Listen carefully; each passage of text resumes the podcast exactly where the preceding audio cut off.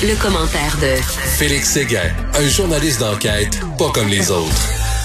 Ah, Félix Séguin, je parlais tantôt du National Post. Il y a des gangs organisés euh, de, de, d'agresseurs sexuels d'enfants qui sont massés à la frontière de Pologne, à la frontière polonaise et qui attendent les enfants réfugiés en disant, nous autres, là, on va les prendre puis on va les exploiter. Ça, ça tue de la lutte. Ça me lève le cœur. Merci, merci. Je l'avais, je l'avais manqué sérieusement. Ça me lève le cœur. Oui. Ça, ça, part ma journée de très mauvaise façon. Des gangs organisés qui attendent, mettons, des mères, des jeunes mères avec leurs enfants qui s'en vont se réfugier en Pologne. Les autres vont dire, ils sont en auto. Est-ce que tu as besoin d'un lift? As-tu besoin d'aller dans quelle ville tu vas? Tiens, je vais t'amener ah, là-bas. Et là, agresse la femme, kidnappe les enfants pour des réseaux de prostitution juvénile. Écoute, on dirait que dans, dans l'abjection, il n'y a pas de limite. Non, effectivement. Moi, je me rappelle de, je me rappelle d'une scène que l'on avait croquée lors du euh, tremblement de terre.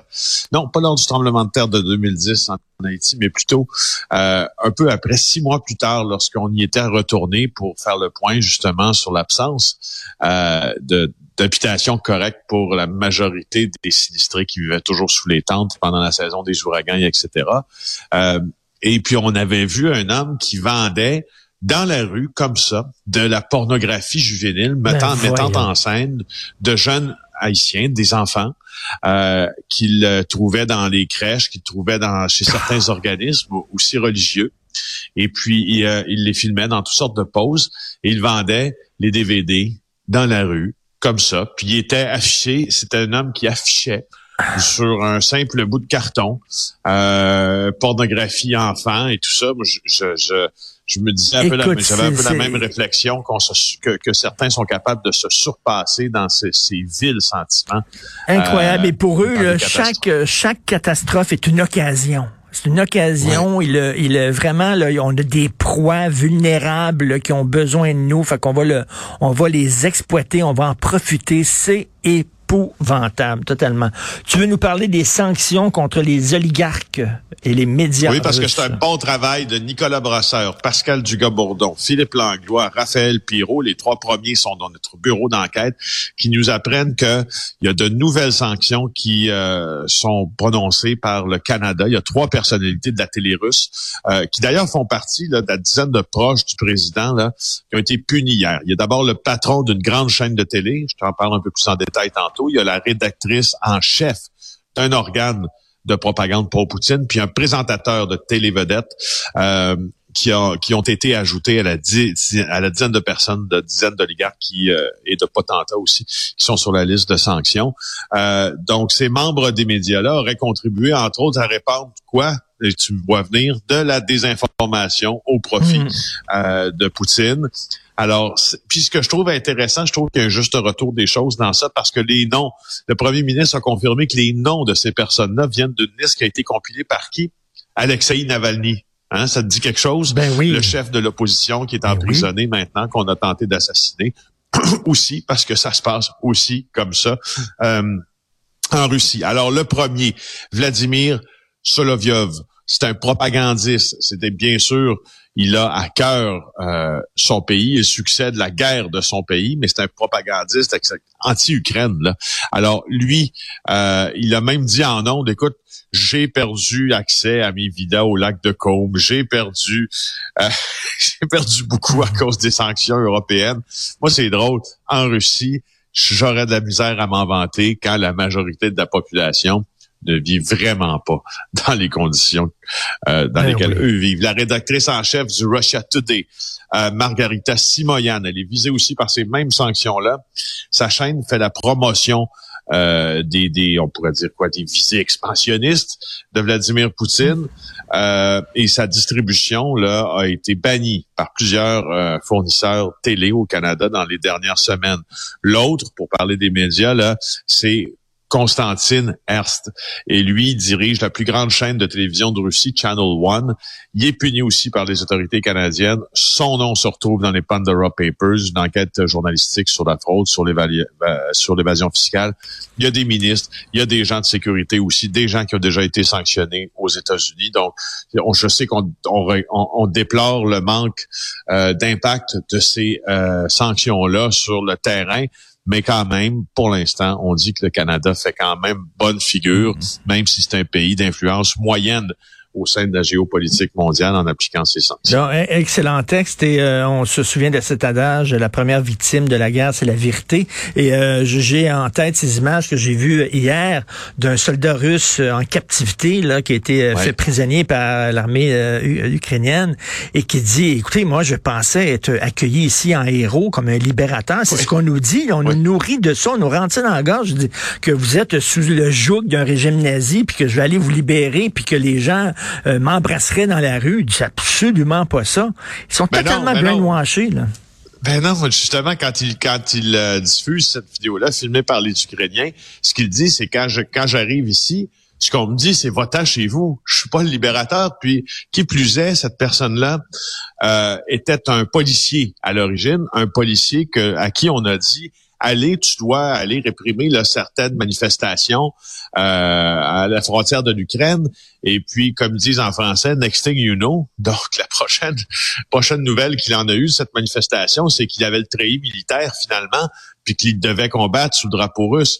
Euh, alors, tu vois que tu vois que eux-mêmes euh, ben, se font mentir et c'est devenu l'instrument d'une guerre large, tu vois. Alors, c'est sûr qu'ils ils se font laver le cerveau. Euh, c'est le 8 mars, bien sûr, faut réfléchir euh, euh, à la violence contre les femmes, les féminicides. Il y en a eu beaucoup trop. D'ailleurs, un, c'est un de trop ces dernières années.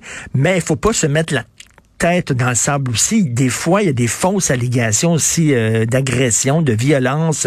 Il y a des femmes qui veulent se venger de leur conjoint et qui l'accusent, qui les accusent euh, faussement d'agression. C'est le cas d'une chercheuse universitaire.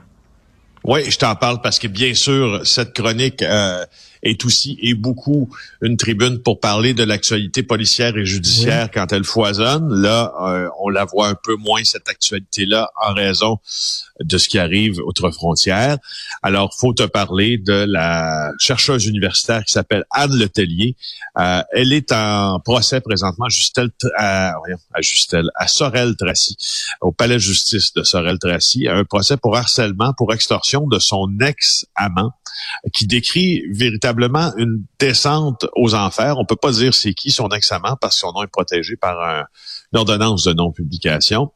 Euh, en fait, Anne Letellier, là, elle, euh, elle a 56 ans. Elle a choisi d'être euh, jugée devant juge et jury. C'est pour ça qu'on est très prudent dans ce qu'on dit. Mais la preuve qui a été déposée devant le jury, ce qu'elle nous, elle nous amène à dire qu'elle aurait envoyé des courriels à plus d'une trentaine de personnes en 2018, disant quoi? Disant avoir été victime de sévices sexuels, de violences de la part de son amant. Euh, et et lui, dit, je l'ai aimé, je l'ai estimé, j'ai déjà pensé faire ma vie avec elle. Euh, et, là, il a annoncé à son épouse qu'il quittait, qu'il la quittait pour aller rejoindre cette dame Letellier. Ça fait 20 ans qu'il était avec son épouse. Puis là, il réfléchit, il entame une thérapie de couple avec madame. Et là, il signifie à madame Letellier, selon ce qui a été présenté, qu'il va rester finalement avec sa femme. Euh, hmm. Alors, dit la rupture s'est bien déroulée, mais quelques années plus tard, à l'université où il travaille, on l'informe d'une dénonciation qu'il vise. La plainte concerne une inconduite sexuelle envers une employée. Puis lui, il dit, il dit, je le cite, j'étais abasourdi, c'est un cataclysme dans ma vie. Euh, il a avoué son aventure avec la chercheuse Letellier, mais il a dit, je, j'ai rien à me reprocher sauf l'adultère. C'est-à-dire, oui, je suis mmh. adultère, mais non, je n'ai pas. Ça, ça, tu sais, ça se peut, hein ça se peut de tromper quelqu'un puis de pas agresser personne. Hein? Ben oui. Plus souvent qu'autrement d'ailleurs. Euh, tromper ta femme, c'est pas un crime. Tromper ben ton mari non, non plus. Pas un crime. Tromper ton mari non plus, on dira, ça relève d'un manque de morale, mais ça, c'est au jugement de tous. Mais bref, tout ça pour dire qu'il a été plongé dans une incroyable saga. Euh, la, chercheuse, selon la preuve déposée, elle affirme avoir été violée, abusée, agressée sexuellement, avoir subi des sévices corporels graves. Et là, euh, attends un peu, là. Eh, la lettre de l'accusé qui décrivait ces, ces, ces, ces, ces, civis, ces ont été même envoyés à la ministre de l'Enseignement supérieur Mais ça, mais ça, ça peut te détruire ta réputation. Une fois que ces accusations-là sont collées à ton nom, tu beau essayer de te défendre, même plus tu essaies de te défendre, plus tu as l'air coupable. C'est une spirale vers le bas, euh, d'où l'importance, on en parle souvent, toi et moi, la présomption d'innocence. C'est très important. C'est un des piliers de notre système. Euh, donc, il euh, y en a malheureusement des fausses allégations. Faut pas se le cacher. Euh, donc, il y a des hommes effectivement qui sont violents vers leurs femmes, mais il y a des fausses allégations aussi. Donc, il faut lire ce texte de Antoine Lacroix. Il y a un gymnaste russe qui s'est pointé à une compétition avec un Z sur son uniforme, sur son costume, et ça a causé tout un émoi. Oui, bien sûr, parce que euh, le fameux Z qui était porté par euh, ou qui était dessiné là sur son maillot de compétition par le gymnaste Ivan Kouliak, euh, on le voit beaucoup sur les tanks et sur le véhicule de l'armée russe. Je ne sais pas si vous êtes posé la question au cours des derniers jours lorsque vous avez vu le début de cette invasion euh, ukrainienne par l'armée russe. Que voulait dire ce, ben oui. cette lettre Z qui était apposée sur euh, sur les chars? Ben, on, les différents médias, dont Sky News et ceux, que je te cite là présentement, le texte que je te cite, c'est celui de Sky News, donc qui est la chaîne privée d'information continue la plus importante en, Grande-Bretagne. C'est donc on s'est penché là-dessus. On se penche sur l'origine de ce symbole-là. Euh, et ce qu'on dit au fond là, c'est que c'est probablement là le mot qui veut dire Zapobedou. Ça veut dire pour la victoire. OK? Il y en a d'autres qui disent que ce même mot-là veut dire Zapad, qui veut dire l'Ouest. Euh, sauf que on voit que le symbole est extrêmement utilisé dans la propagande militaire russe aussi. Puis le ministère de la Défense russe a semblé confirmer cette première option-là quand il a dit que euh, sur Instagram d'ailleurs, il a publié euh, trois photos de soldats russes et il les a juxtaposées lui-même avec le Z. Donc.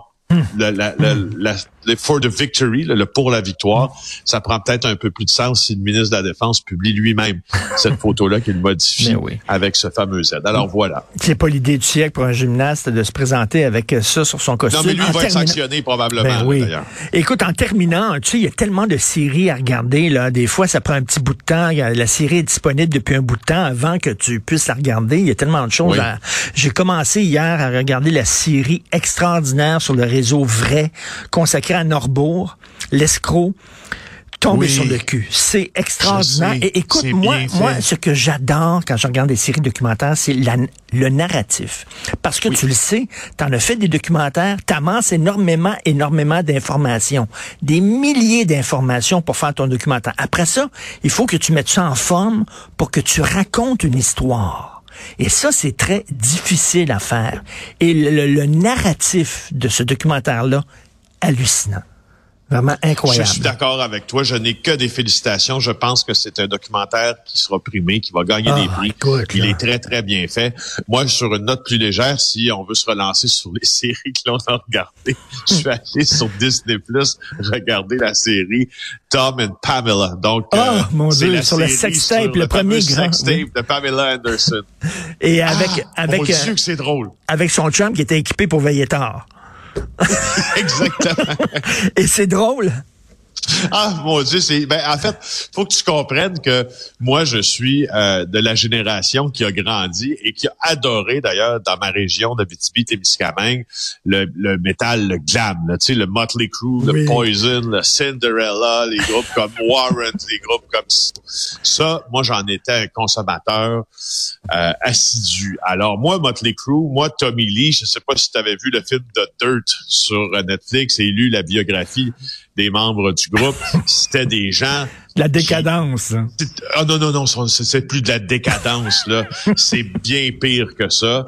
c'est, écoute, ils étaient réduits euh, au simple statut d'animaux de cirque de fête. Là, tu sais, je veux dire, c'est, tu te rappelles-toi, à un moment donné, euh, euh, Ozzy Osbourne dans une des scènes du film de Dirt, qui nous assure-t-on, c'est vraiment produite comme ça lèche l'urine de Tommy Lee lorsqu'il urine au bord de piscine. Tu sais, je veux dire, c'était des, des flyers. Puis moi, l'affaire des, des sex tapes avec, avec Pamela Anderson, c'est la première fois où on a... Puis, c'est quoi, c'est drôle parce que il y a, y a un petit aspect journalistique dans ça, mais il est assez léger, on va te le dire. C'est juste qu'à un moment donné, tu as la, la, journaliste du LA Times dans la série qui apprend que les, tapes ont été volés chez dans la résidence, dans le manoir occupé par, Mela, par Pamela Anderson et Tommy Lee. Donc, elle dit à son rédacteur en chef, elle dit, écoute, c'est une nouvelle, ça.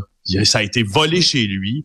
On est au balbutiement d'Internet ça commence à être reproduit, reproduit, reproduit. Puis il y a des gens un peu shady du crime organisé qui tournent autour de la reproduction de cette euh, du fameux sextape en question. Puis ça, c'est vrai parce que l'article du Rolling Stone magazine, très, très fouillé, avait reproduit un peu la séquence d'événements qui avait mené à la diffusion et à la vente de ce tape-là.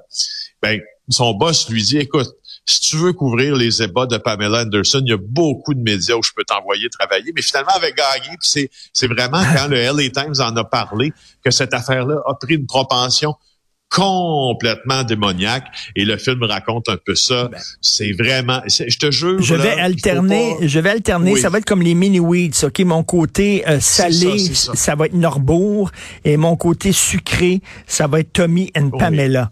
Et Faut on que un peu de temps à perdre. Oui, on se tient au courant. Merci Félix. Salut à demain. Merci.